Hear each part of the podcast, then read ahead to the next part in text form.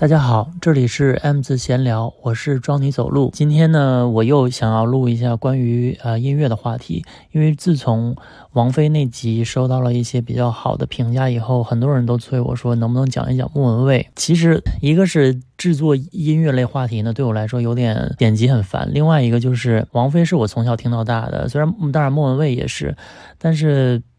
莫文蔚没有王菲那么好讲，对我来说，一个是王菲的这个音乐道路呢，它是有一点，呃，就是你能摸到它的那个脉络，就是从一开始的，比较平，后面就是开始往上升，就是有点像甄嬛回宫一样，就慢慢的就是它会有一个升级的感觉。但是莫文蔚不是这样的，莫文蔚是从一开始他就有一个他自己的音乐基础，就他有一个非常鲜明的自己的风格。不太跟着当时的这个音乐市市场走，但是很有意思的是呢，他在某一个阶段，我觉得是也是整个音乐市场的一个问题吧。就是我听他的专辑啊，就是听到了 X 以后，我就没有再听了。X 应该是零三年嘛，就因为我个人认为，就是千禧年之后的华语乐坛基本上没什么好东西了。就像我前两天听那个有人讲。港乐，因为港乐现在这个话题不是很广为讨论嘛，因为最近那个节目，但是好多人都在说，呃，都在说一些后后面的那些粤语歌。其实说实话，我都觉得 没有办法跟比较腾飞的时代比。又不是因为我有时代滤镜，是因为你从无论是从先锋度，嗯，先锋度就是所谓的编曲嘛，还有就是流畅程度，就是那个音符的这种。呃，悦耳度来说都差了很多，不是一星半点儿。特别是千禧年后，很多大神级的，无论是王菲啊，还是莫文蔚，他们的专辑，呃，有的是不出了，就压根儿已经不在这个音乐圈里出现了；有的是就是有下坡路的这个趋势。希望我这些话不会给粉丝带来一些不喜欢听或者来攻击我。我就只是一个我自己的感官，音乐的这个东西本身就个人有个人的一个看法嘛。所以就是你如果容得下我说，那我就继续往下说；你容不下的话，我也要说，那你就切掉好了。那我来今天来真的就是以我自己的感受力，我来好好聊一下莫文蔚吧。但我我还是没有准备任何的稿子，所以。像上次有人说说，呃，你口癖太多啊什么的，但是不像有很多那个播客，他是有稿子，然后他可能看一下整个的这个大纲，他就可以说下来了。我没有写，我连一句话都没写，我只是特别是音乐这种比较需要逻辑性的话题，我也没有写，我很怕我自己表达的不好，所以中间可能会有一些磕磕巴巴的，大家见谅了。那好，让我们来进入正题，莫文蔚的音乐之路。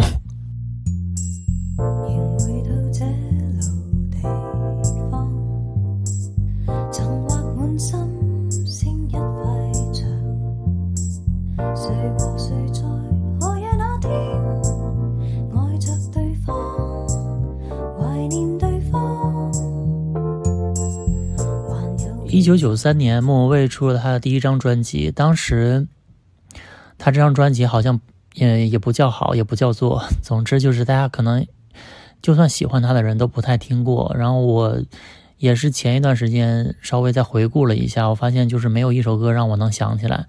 然后我听下来以后也确实没什么好说的。所以这张专辑，我想说，要不然我就略过吧。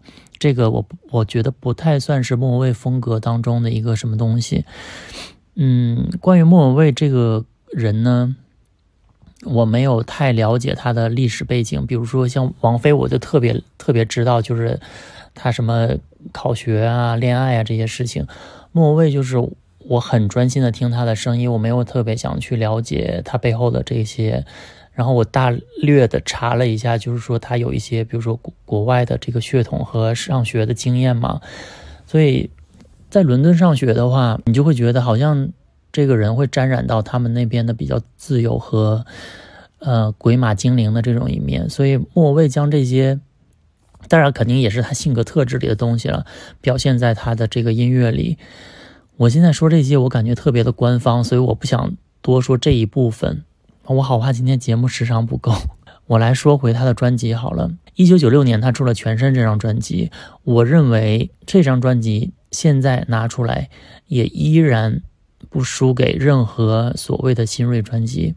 而且这张专辑呢，就是它风格比较统一，有一些比较呃所谓港式风。但是你会发现，如果你真的要说港乐的话，那天我听一个播客，就是讲这个以后。我就是大翻白眼，对不起，我不是攻击其他的播客，我只是想说，你如果分析港乐的话，你不能单从分析歌词吧？那那个节目就是整个的时长都在说歌词怎么样，说是歌词显示吗？港乐怎么可能只看歌词呢？当然，歌词是一首歌很重要的部分，但是它真正牛的厉害在哪儿呢？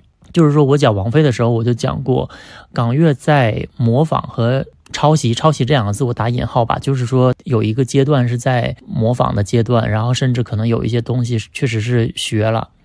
但是香港音乐牛在哪里呢？就是说他把别的东西有化为自己的东西的这个魔力。所以香港音乐当时甩台湾音乐很远很远，就是说它比台湾音乐时髦太多。因为我们老说港台港台嘛，所以说就是会有一些对比。台湾音乐还是会。以芭乐为主，就是那种比较流俗的 KTV 歌曲。但是香港人做音乐呢，他不太会以这个为主。就是当然，他有一部分，像王菲也是嘛，他专辑里会有自己风格的一部分，然后也有妥协的一部分。那么在莫文蔚的这个港乐专辑里呢，全身我觉得真的融合的很好。嗯，我首先要推荐的这首歌呢，就是全身里面的，我忘了第几首了。总之就是我如果不说他作曲是谁，你绝对想不到。这首歌叫《爱丽丝永远住在这里》。这首歌我当时一听，我就非常出乎意料。我想说，哈，这是他写的，就是嗯，莫文蔚用一种近乎精灵的声音，非常跳跃。然后咬字，他莫文蔚有咬字有他自己的特色，所以我觉得一个歌手呢，他的成功，如果你你分析音乐，你只分析歌词的话，真的就是 让我觉得很想笑。所以说，莫文蔚在这里就是非常好的体现了一个歌手成功的必要元素。第一就是我之前说过的唱商，无论是从他的呃咬字，还是说他把这首歌传达出来的感觉，还是说他的时髦度，我觉得这个真的太重要了。为什么有的人唱歌非常土，就是因为唱商不太行，而咬字就是其中很大一部分。就很多人现在你听音乐总是强调，呃，唱功啊有多少个转音呐，或者是多少高音，这些其实没有太大的意义，因为这种歌手。唱功很好的，其实走不太久的，因为唱功好的人太多了。莫文蔚呢，他绝对当然也是有他的唱功的，像后面我会讲到他其他音乐那个转音，这还真的不是一般人能唱的呢。先来听一下《爱丽丝永远住在这里》，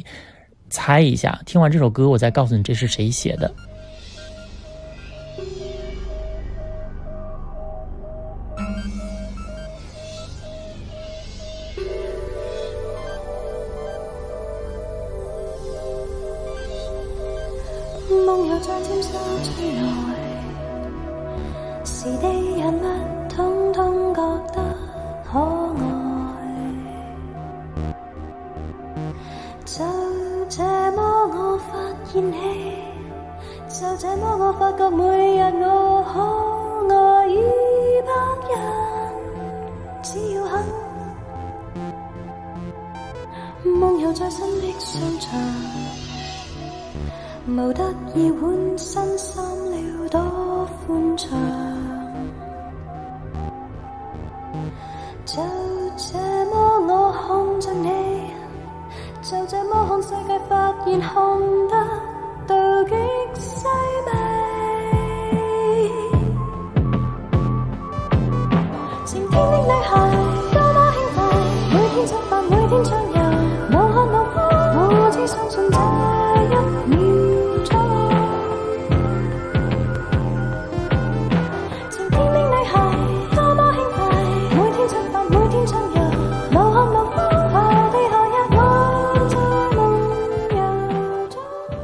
大家有听出来是谁写的了吗？答案揭晓是李宗盛，就是那种边说你你你想到李宗盛就是边说话边唱歌的那种 曲曲风，然后结果他可以写出来这种东西，而莫文蔚厉害在他可以把任何人的东西都归为己有，然后变成他自己的风格，所以我觉得这个就是莫文蔚自己声音的魅力。然后这首歌呢，你有没有发现它全程几乎都是假音？但是它的假音呢，不会让你觉得声嘶力竭啊，或者是喘不上来气。它好像就在你耳边轻轻说话，然后有点撕咬你耳边的这种感觉。我觉得这首歌非常代表全身的这个风格，因为全身这张专辑在香港发行的时候，它的专辑封面是他全裸，然后他趴在沙发上，就是啊 非常高级。他只把头发干干净净的盘盘了一个髻，然后就全裸在那里，然后身材非常好。我觉得莫文蔚真的就是一个精灵。如果就是王菲是呃仙呐，或者怎么样，但是她但是莫文蔚就是那种感觉是在森林里面跳跃的精灵。我感觉我我每一个形容都非常的俗气，可是就是我不是想不出来别的，但是我是觉得这个是最直观的。这首歌有多好听，我就不说了。而这首歌也非常代表当时香港的这个先锋程度。你想一想，一九九六年这一首歌，它融合了这个电子的东西在里面，而且你现在拿出来，它也不是那种，哎呀，要不要攻击其他歌手呢？我如果有陈慧琳的这个粉丝，不要骂我。你看陈慧琳两千年以后，他就开始也涉及到这个电子，然后就是他的电子呢，就会有一种。就那个变声器的那种感觉，把人声音都变化的那种，就是你现在听了会很土。而莫文蔚的这个呢，它就是把这个电子的元素加入的恰到好处，它的那些合成器的声音就。很好听，也不是那种你你觉得有年代感的东西，所以我觉得你判断一首歌好不好，你就等它过几年会不会失去它的这个新鲜度。其实很多歌慢慢都失去掉了，但莫文蔚很多歌都非常经得起推销推敲。而这张专辑另外一个比较嗯能体现出这个流行度的东西呢，就是另一首歌《浮沙》。这首歌呢，它是一个，我记得是呃国内制作人做的，叫做刘沁。刘沁做歌曲呢，其实嗯，我可能我就说他的名字，可能你都不知道。但是如果大家感兴趣的话，可以搜索一下刘沁的专辑，非常好听。然后他做歌曲呢，就是悦耳度非常的高。而《浮沙》这首歌，我觉得。其实是可以作为 KTV 传唱度很高的一首歌，而且它即便是嗯大众一般理解为那种传唱度高的东西就会俗嘛，可是经莫文蔚这么一唱呢，就觉得真的完全不俗，而且它的那种轻巧感，在一种在一首那个情歌里面，你会把它变得非常高级。然后《浮沙》这首歌，我个人的理解，大家可以看一下这个歌词，虽然它是粤语歌。但是呢，在港乐里面，那我也要说到歌词了。嗯，它有一点像，你看啊，我给大家稍微读两句，还可以吗？承受这种心跳，就似春潮湿的不会呼叫，窒息了还半拉半推，摇落一身的眼泪。就是它其实你细品的话，他会觉得是某一种人与人的这个。活动场面，这这这个这个词我怎么说呢？总之就是有一种性张力在里面，就是两个人半拉半推，然后浑身出汗，大家可以懂我在描述什么吧？好，你看情线在你的身体发肤，愉快中下沉，深不见底，这就是一种情欲笼罩的这种感觉。所以我觉得，呃，港乐在这方面真的蛮蛮有趣的。这个是我觉得。嗯，华语音乐不是特别赶的一个方面。那么，让我们来听一下《浮沙》。可以么？承受这种心跳，就似春潮，湿得不会呼叫，窒息了。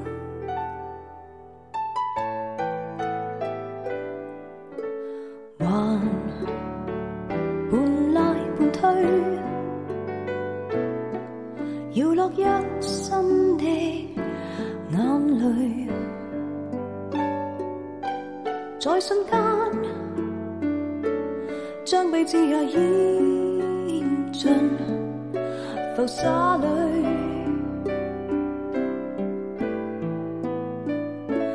情陷在你身体。发肤，愉快中下沉，不见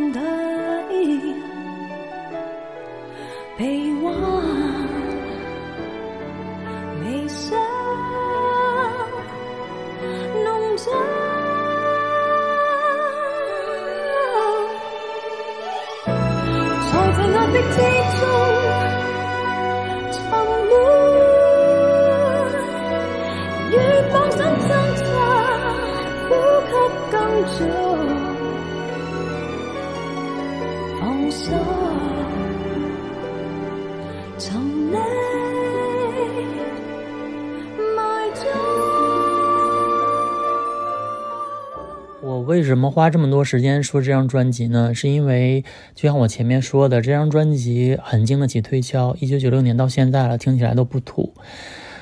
嗯，那么接下来就来到九七年他的下一张专辑，中间他虽然出了一张 EP，但是下一张做自己，应该是他去台湾发展做的第一张专辑吧。如果我说错了，欢迎大家指正，因为我也有点记不住了，我没查资料。这张专辑就是确实挺台湾的，比如说大家都知道的《他不爱我》，他不爱我太台湾了，就是那种台湾芭乐乐，然后有一些怨，有一些恨，嗯，痛痛苦的恋爱在里面，但是真的挺好听的。他不爱我，牵手的时候不认真，想要的时候，歌词我都记不住了，就是想炫一下。就是总之呢。还是我说的那句那句话，大家不要嫌我重复。就是即便是这样比较台的歌，在他嘴里唱，还是会变得让你觉得说不俗。这就这就是莫文蔚的魅力嘛。呃，具体这种魅力可以怎么说呢？我举一个九八年他和任贤齐合唱歌曲的这个例子好了。呃，在九八年任贤齐的这个《伤心太平洋》那个专辑，具体专辑名字我忘了，反正大家可以去找。这首歌呢叫做《爱我爱我》，任贤齐的这个声音和唱法就不用说了，是很典型的台湾的那种巴乐歌。可是这首歌加入了莫文蔚的声音和他的在那个配唱的时候咿咿呀呀的一些伴唱以后，这首歌立即氛围感呐和这个高级感都出来了。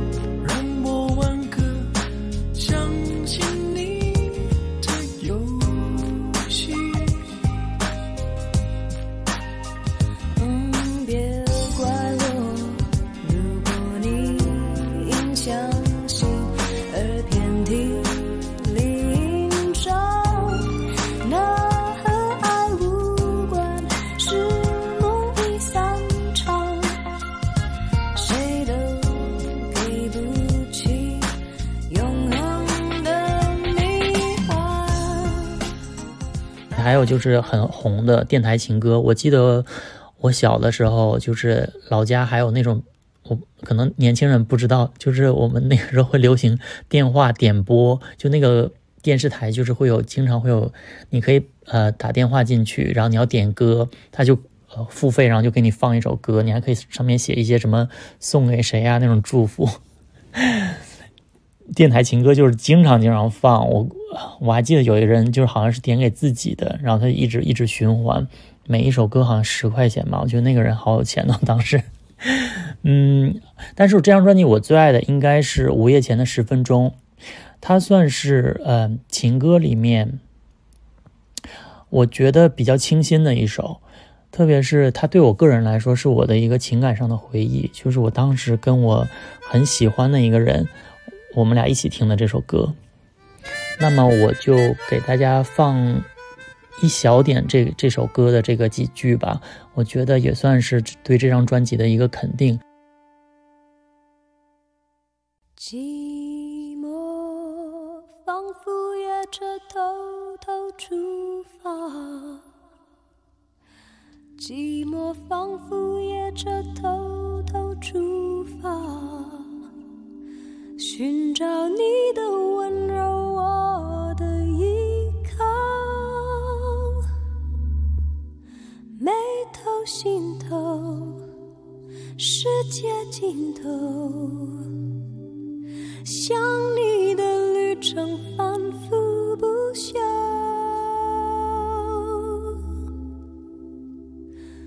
不到终点不能回头。但是你要说这张专辑在艺术风格上，就不像前一张专辑那么高级。就是说，它也有它的好，但只不过就是你如果要在台湾打开市场的话，你自然不可能做一个那么先锋的，因为可能听众未必会买账。那么来到九八年呢，他又出了《我要说》，嗯，如果第一张专辑，我记得第一张专辑卖了八十几万张吧，这张《我要说》应该第二张国语专辑是卖了六十万，就都是非常好的销量。我要说这张专辑呢，其实这段时间他在台湾做的这几张我都。我都觉得没有什么好讲的，就是说，在风格上吧，就当然他是用他自己的这个人格魅力，我觉得来或者声音魅力来救了很多比较普通的歌，像这张专辑呢，就嗯，开水与白面包就挺好玩的，然后他又跟伍佰合作了《坚强的理由》，然后没时间还有点乡村风，就是。嗯，是在玩一些比较新的东西，就是别人没有用过太多的东西，所以说也是很用港乐形容它，就是很鬼马嘛。但这张专辑我比较喜欢的是真的嘛，就也是流行音乐里面比较口水的，但是你又会觉得感觉这首歌它可以和那个张震岳唱一下，然后结果呢，你去听好像真的就是张震岳写的，所以就。每一个当时的那个音乐作品，你都能听出一些，就是当时所有人的这个个性和这个曲调的走向，都是有一种风格在的。但是现在你在听这些音乐，你觉得好像谁唱都可以，谁唱都可以有一些你觉得差不多的东西。所以就是音乐的时代呢，在慢慢的陨落，以至于。很多歌手，就像我刚才说的，后面就是会越来越走下坡路，啊，那么就让我们先听一下，真的吗？因为这首歌真的挺张震岳的，我很喜欢张震岳。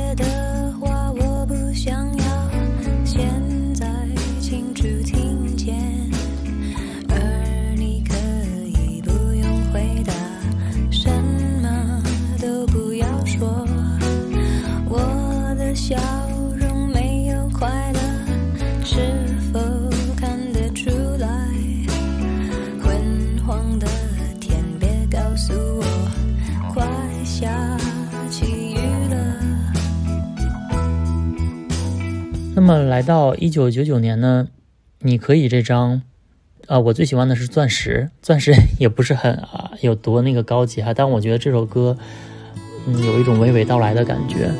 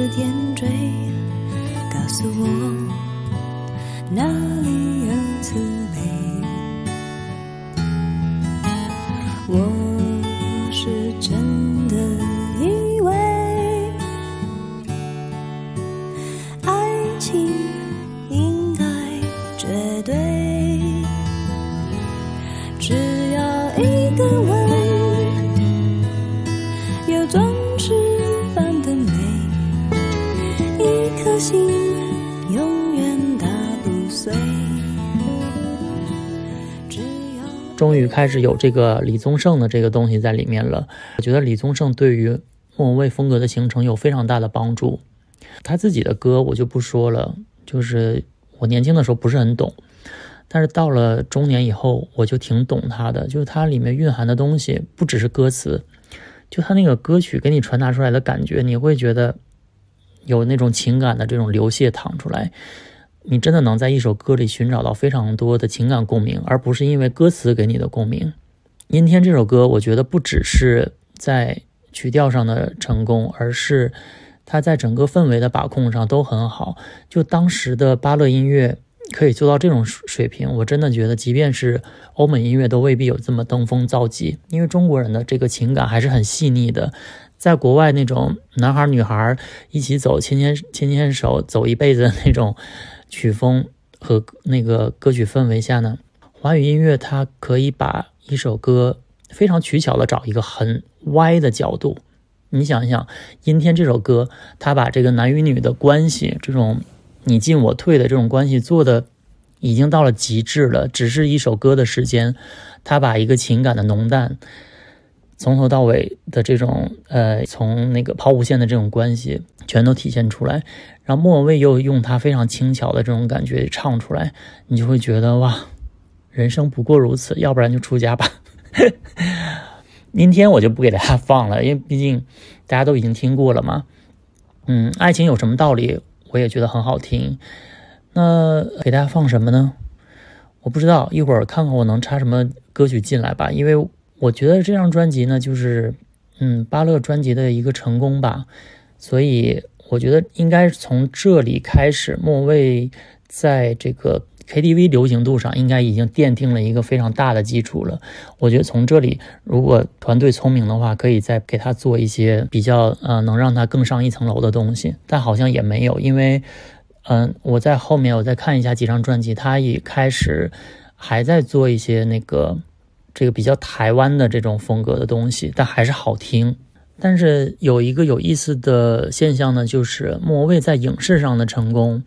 我觉得把他的音乐也推向了一个高度，就像九六年他那张专辑可能还没有那么红的时候，这个《大话西游》已经出来了，所以大家就会有一点对他音乐上有一些关注嘛。然后到九八年、九九年的时候，我记得啊，九九年有《喜剧之王》嘛，他就有一个 EP《恋一世的爱》，就是也这首歌，我觉得也蛮好听的，在。当时的这个电影里面，你就会觉得还还不错，要不然我就直接跳过一些东西吧，我就不想在废话上太多他的这个流行音乐上了。我想讲他后面有几个神专。一九九九年他出了专辑就是莫文蔚，里面忽然之间啊，大家都知道了，还有那个呃双城故事我也蛮喜欢的，爱我的请举手开始融合爵士风格。就是如果你是真的喜欢莫文蔚的人，你应该能知道爵士风格在莫文蔚的这个音乐里程里面有一个多重要的位置。因为莫文蔚实在太适合唱爵士了，就他的那些小转音，他的那种就是爱理不理、在不在乎的那种语调，就非常在爵士乐里面形成了一种非常鲜明的风格，不是你能想到的爵士名伶那种感觉，而是非常轻巧的。所以我觉得他的定位真的非常厉害。后面呢？我觉得有一张 EP 可以说一下，就是两千年的时候，他出了那个 Caramel 这这张 EP，里面有一首歌我很喜欢，但是好像非常不红，叫做《吸烟不吸烟》，也是把一些稍微嗯电子元素的东西加进去吧，但又不全是，就你能感觉到这个港乐在呃音乐摸索上真的做了很多功夫，就他没有特别流俗于某些。那个编曲的这个形式，让我们来稍微听两句。吸烟不吸烟？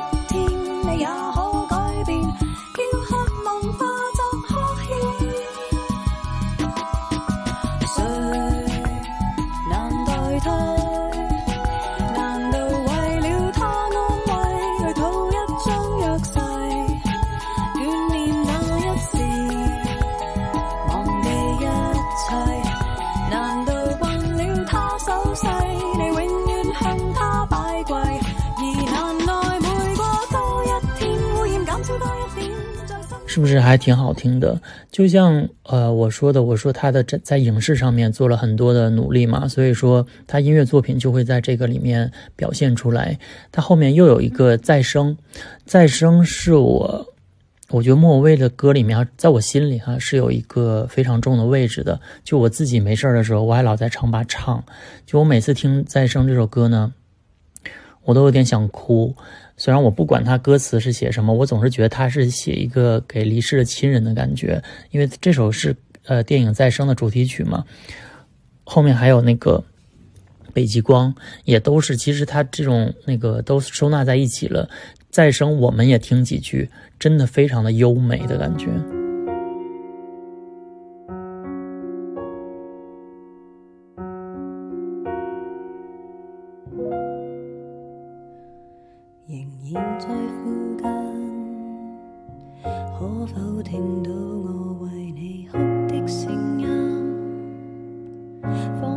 這空氣內碰到你腳印，焦急得不覺着兩手已發震。完美的一生，只需抱擁我用半生的光陰。秋天的風混亂我心，我發笨，想好好等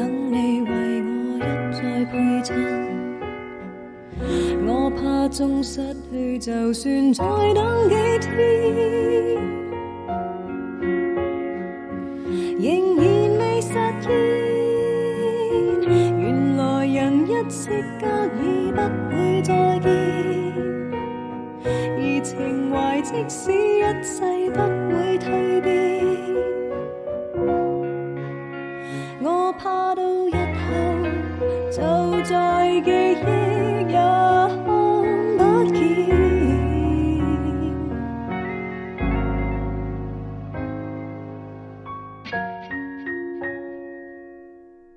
那么两千年，其实我觉得他的一个重磅的专辑又来了，就是《十二楼的莫文蔚》。我觉得从九六年那张专辑以后，在他里程碑里面的专辑呢，接下来就是这张了，也是我个人认为哈，《十二楼》这首歌也是李宗盛做的。我觉得李宗盛做完这首歌以后，他应该自己也惊讶于自己怎么会写出来这么好的歌吧。就我一听过以后，我想说：天呐，王菲听了不想唱吗？这太好听了！是谁在十二楼嚷嚷？就是这个地方，你不觉得王菲也可以唱吗？然后她后面也是啦啦的那种那个伴唱，大家仔细听也可以听到。哎，我觉得真的非常非常牛的一首歌，就这个语调，这个呃曲调拿出来太高级了。怎么会在一个这个这个一张专辑里有一首这么高超和高级的歌啊？就李宗盛也太厉害了吧？为什么他做的其他歌就没有这么高级？总之，我觉得这首歌真的太好听了，所以我觉得我要放一小段给大家。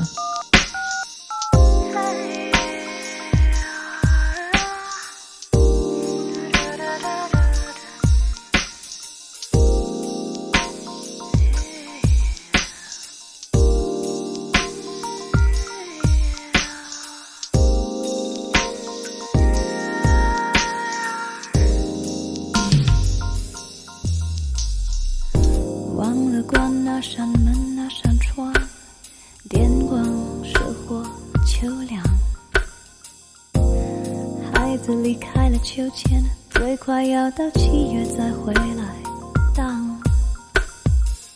影剧般依然沸沸扬扬像极了枪声大作的报场。工作了一整天只喝了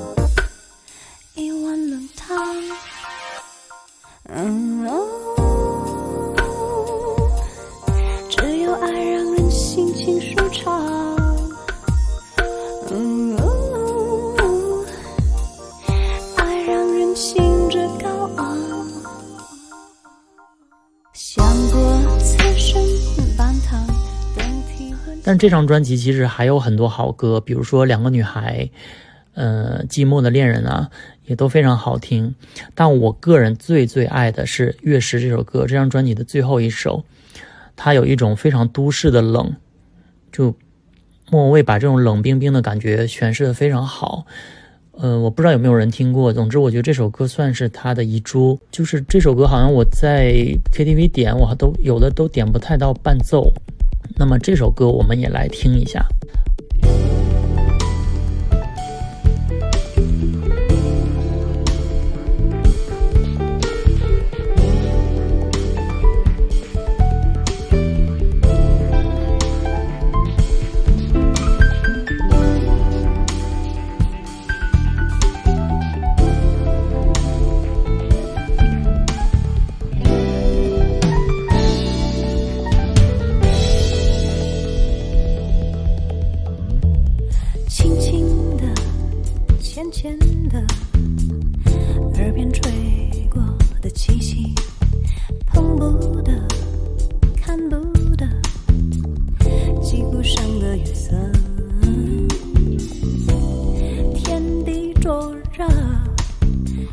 也觉得渴，乱了呼吸，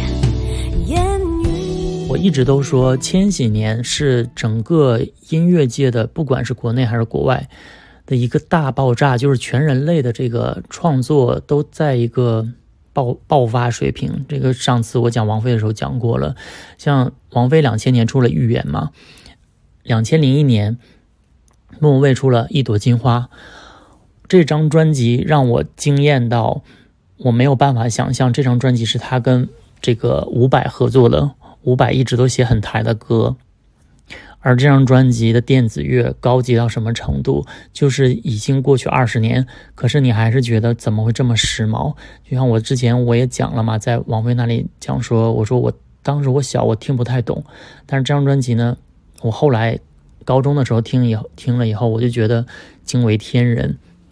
后来王菲听了这张专辑以后，也邀伍伍佰写歌，以至于就是说。这张专辑的这个高级程度有多高？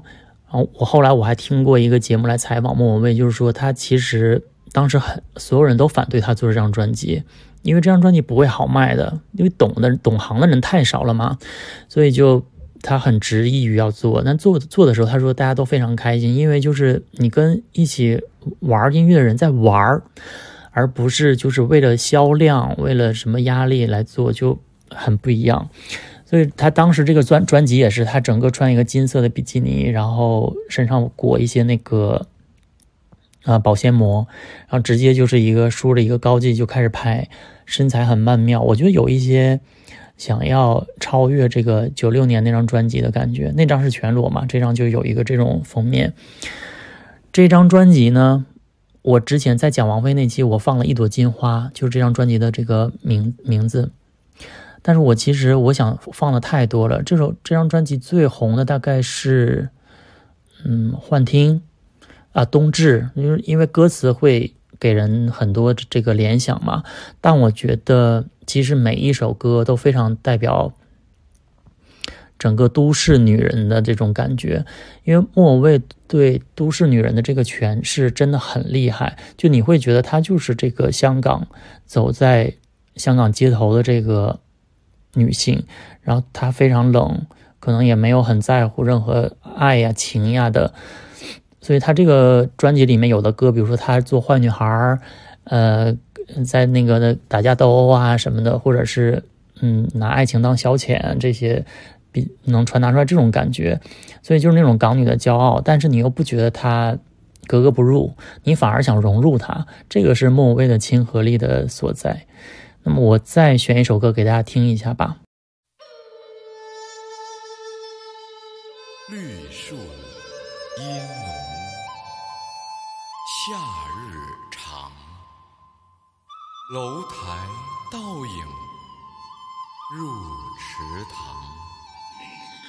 水晶帘动，微风起，满架蔷薇一院香，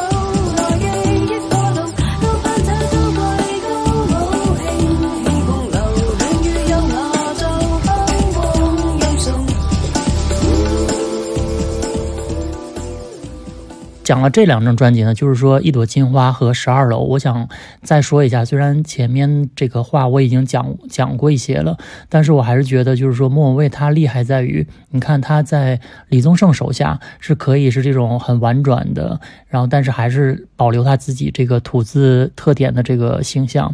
她在伍佰这个身上，她又可以沾染到伍佰的酷，可是她又可以中和掉伍佰的土。就是大家能不能明白那种？其实《一朵金花》这张专辑呢，一般人唱是真的很土的，就像我之前那期我也放过王菲唱伍佰的歌嘛，就是非常不搭。呃，莫文蔚咬字有她厉害的地方，这个我后面我想要分析一下，为什么我就是说这个标题叫《香港港乐有个莫文蔚》，是因为莫文蔚是一个非常独树一帜的存在。呃，那么来到后面呢，哎，我真的有点不忍心再往后讲，因为其实这个就是来到一个音乐人的下坡路的感觉。我这么说，可能大家又不喜欢听了，因为莫文蔚后面是有一些好歌，但是整张专辑的出彩，它到达一个顶点，就是二零零二年的《爱》这张专辑，我几乎无人不知的一个程度，当时销量高到爆。呃，找了，我记得找了几个制作人来做，好像有王力宏吧，但我不我不是很喜欢。但是当然，当然单人房、双人床大家都会唱嘛，去 KTV 都会点。但是这张专辑呢，呃，虽然它是走比较流行的这个嗯、角度，但是你可以听出来，它每一首歌都很不流俗。这张专辑呢，我几乎没有不喜欢的歌，诶，嗯，每一首歌都是。换换个人唱我都不喜欢，即便是我这么喜欢王菲，王菲也唱过呃单人房双人床，我都觉得不如莫文蔚唱的好听。就是一个歌手的成功呢，一定是不可替代的。就是说他当他他的歌哦，那我唱也行。很多那个比赛都是歌手翻唱其他的歌嘛，其他歌手的歌。这种封神的呃歌手呢，一被翻唱，大家一定会去骂他。就是说你唱的肯定不如原唱好，因为。就是一个人的特色太重要了。当你如如果你做出来的音乐谁都可以唱，谁唱都挺好的，谁唱都愉悦一下，都飞跃一下，那说明你 还是可以替代，对不对？这张专辑我放一下左按右转吧。这首歌好像在某些地方点播的也不是很多，我们来稍微听一小段，我觉得非常优美。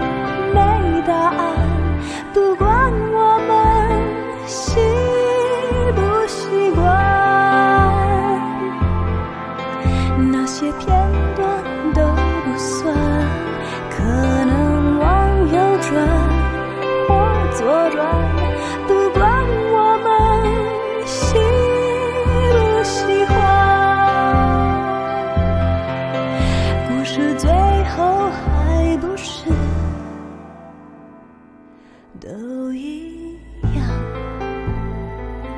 莫文蔚的这个歌曲演绎方法是真的非常独特，我觉得好像我在这个音乐圈里面找不到第二个人是这样唱唱歌的。就是刚才我也说，比如说他在那个伍佰和李宗盛手下都会各有各的这个特点嘛。但是你看啊，同一个制作人，比如说李宗盛，他做林忆莲的时候，就是那种苦情歌啊。呃，林忆莲当然唱的非常非常好。林忆莲其实我也想找机会来好好讲一下她，非常牛、非常顶级的一个女歌手。但是你看在，呃李宗盛来做莫文蔚的时候，又是另外一番做派，就是。你好像找不到他们的共同点，这个就是一个歌手的和制作人的一个化学反应。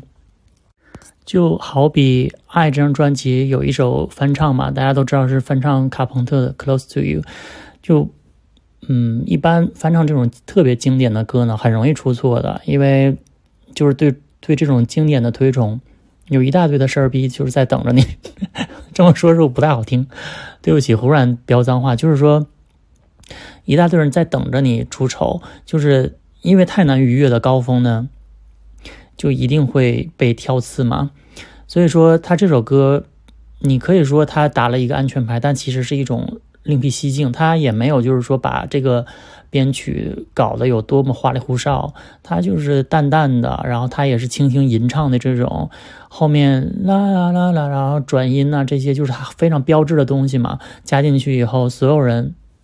我只能说闭嘴，就是你挑不出错，而且你会觉得就是说哇，这个你你甚至是说忘了原唱是怎么唱的，就这个就是一个嗯唱商好的一个一个能力在吧？就你想挑都挑不出来，所以说莫蔚的成功绝对不是偶然，还还有好多人就说说他唱功不好啊什么什么的，我真的希望这些人去好好听一下这首歌的转音。我们现在就来听一下，就我前面的我就不放了，你就听后面这个，我觉得最精彩的部分。我觉得哇，一只鸟在吟吟唱的感觉。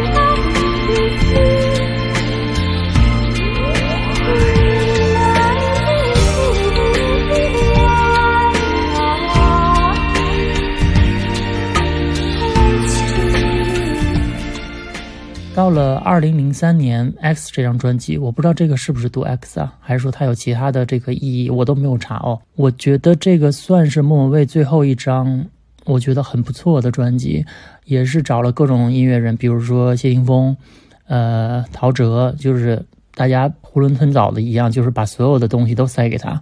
还是那句话，他完成的很好。都变成了他自己的东西。我觉得好像莫文蔚是一个会吸星大法的人，他就把别人东西都吸走，然后你也不会觉得说你又模仿了谁，或者是你又怎么怎么样。莫文蔚就是有一个这样的一个能力在，我觉得真的是太厉害了。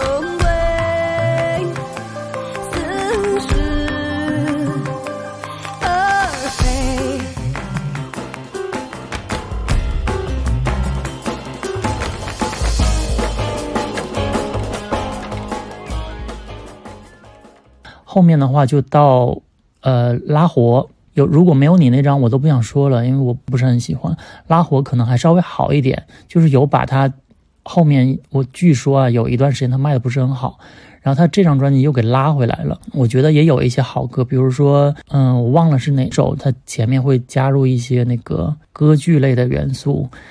嗯，虽然也不是很新鲜了，因为其实九十年代也很多歌手都已经用过，但就是他可以看得出他这张专辑呢用了一些心思。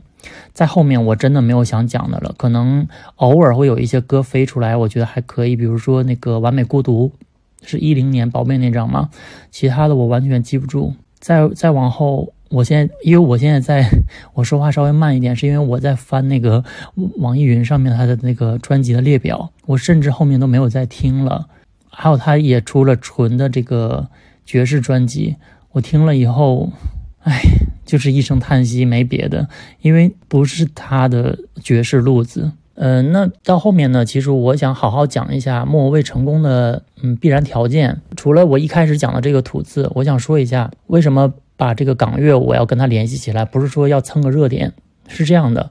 港乐之所以在心大家心目当中说它更高级一些，我想帮大家捋捋这个思路哈。比如说现在一些呃节目好了，就是这个节目叫什么《生生不息》，对他呃最近不是有人翻唱了莫文蔚这张吗？《初恋》，所有人都在转说小伙子唱的很好，当然他是没有什么不好的，但是呢。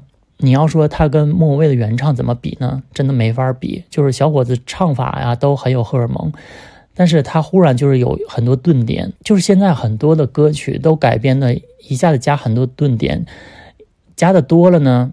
我就觉得你你偶尔加一下就还好嘛，你加的多了就觉得太做作，然后编曲也是就是又加一些电声啊什么的，想丰富起来，可是被这几个顿点弄的一点高级的味道都没有了。这还是这个男生说明他是很清新的，所以说他能把这首歌完成。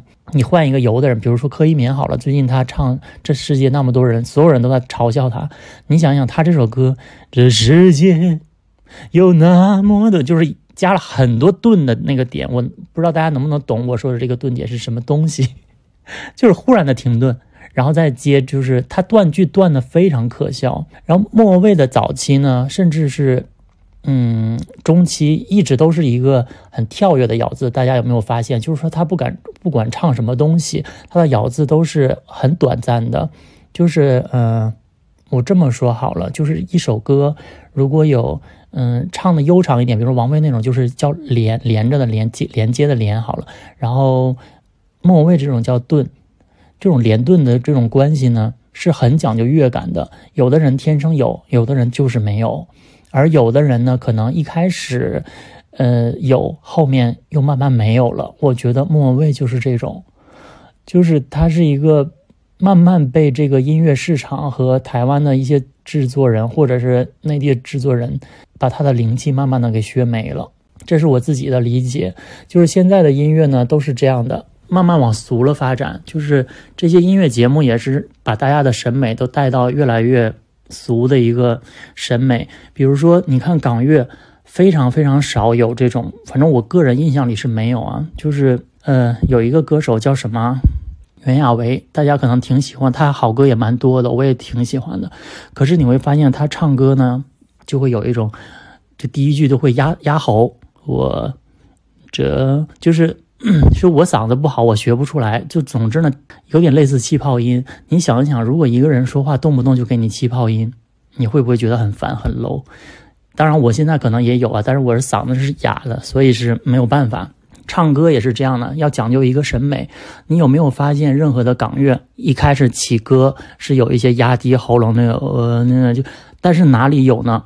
台湾非常多。大家有没有发现，台湾的音乐市场非常多，这种巴乐歌要以这种压喉来起调，然后开始加哭腔，再加一些，比如说，呃，沙哑的金属派，再有一些怎么说呢？忽然就给你拽个高音之类的。总之呢，这些东西加在一起就是一个字土。莫文蔚早期完全没有这些东西，但是他后期呢，开始慢慢会。他的这个比较跳跃性的咬字慢慢模糊了，就是连的这个关系多了起来，顿的东西少了。而当然不是那种我前面讲的很做作的，忽然在一个断句上面顿，是那种字与字之间的这个粘连程度比以前高了。我非常难以说，我用一个非常大家都能理解的这个东西来。讲清楚，因为我觉得音乐的感受力很难说明白。我毕竟我不是一个专门学音乐的，我只能用我自己的这个感受来说话。这个就是我自己个人对他音乐的这个感受。所以说，呃，一个是大环境，一个是个人的这个灵气的流失，都会导致一个歌手在走下坡路。当然，我要说的是，一个人的灵气，不管是谁，其实都在往下走。因为我也发现，人好像过了三十岁。那个灵气就会慢慢的越来越少，人到中年就是不太会有那种精灵的东西了，这个也也挺奇怪的，所以我觉得也不能苛责一个人一直在高峰，就他曾经有非常多好的东西，我觉得已经很厉害了，没有。很少有人能做到莫文蔚这个高度的。你想一想，现在的这个抖音都在流行什么东西？我一说到这些，比如说哭腔和我刚才说的压喉啊、重金属这些，我就觉得很可笑。比如说，要不你还是把我删了吧，所有的土味全都融合在一起，这样的东西在大众平台越来越流行。大家的审美还能好到哪里去？就是耳濡目染，你就会慢慢习惯。就是说，现在好像大家都是这样的吧？其实很多音乐选秀节目也是这样的，包括现在在比赛的歌手之间的 PK，也是把一首歌改编的非常灵气全无。我就是看这个生生不息，你让我挑出来一个非常惊艳舞台的，我真的挑不出来。有很四平八稳的人，但是声音呢，又不会像莫文蔚这种，会让你觉得。一听就记住了，有一些人的声音很好听，唱功很好，无论是气息、转音还是什么，就是无可挑剔。但是这个比赛结束了，你不会再记得他，然后你再听，你还是觉得说啊还不错，然后你还是记不住这个人是谁。但是莫文蔚，你一直记得他，可能他已经不再出唱片的话，你还是记得他。而且大家有没有想到一个点哦？就是这个点，我不知道我说的正不正确。就是我觉得，如果一个人要称为天后、天王这种东西，他的这个人格的这个性格上，其实真的需要一些，呃，不论是高傲也好，狂妄也好，我觉得这些真的还需要的。就是你一想起来王菲的脸呢，王菲是一个很傲的，然后不笑的，很高傲的一个脸。可是你想到莫文蔚，莫文蔚就是大笑，跟所有的牙齿都给你露出来，然后一头卷发。非常开心的样子，对着所有人很谦卑的。当然，这个对于一个活着的人来说是一个非常好的，谁不想亲近一个这样的人呢？可是对于一个艺术家来说，他就多了这份谦卑，反而就是谦卑在这个方面是不需要的。所以说他不能成为大家。而只能成为一个小小的精灵。但当然，就是只是一个小精灵，也已经被后人可以就是说一直模仿啊，延展下去了。但这都是非常牛的地方。只不过就是说，他要再往上走一步的话，真的差了一口气。所以说，一直没有人就是说天后莫文蔚，好像没有人这么说。香港人做东西呢，或者做歌手商业包装，他是呃给他一个非常具体的定位的。所以说，港乐呢到达某一个时间点，他没有再有一个摸索和嗯探索先锐的这么一东西的一个程度以后呢，我就觉得。基本上他没有什么好说的了，所以后期的港乐我基本上我都没有想评价的。当然我也听，偶尔我也觉得有一些歌手不错，有一些歌很好，但是你要说让我惊艳，真的一首都没有。就你只能觉得挺好听的，偶尔听一听，但你不会一直把它当当做经典，或者当做一个模板来给后人传颂。那么到这里为止呢，莫文蔚的话题我就基本聊完了。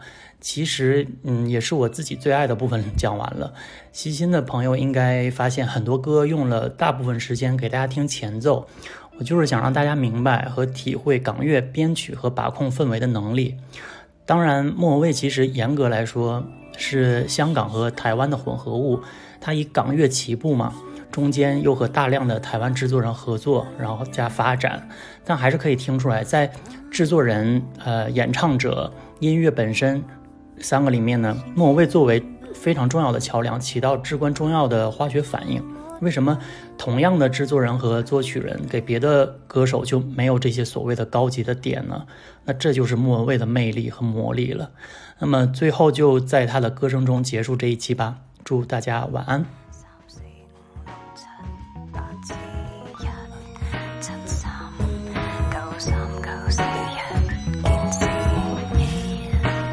在某彼此于某阵时，有些多准我知。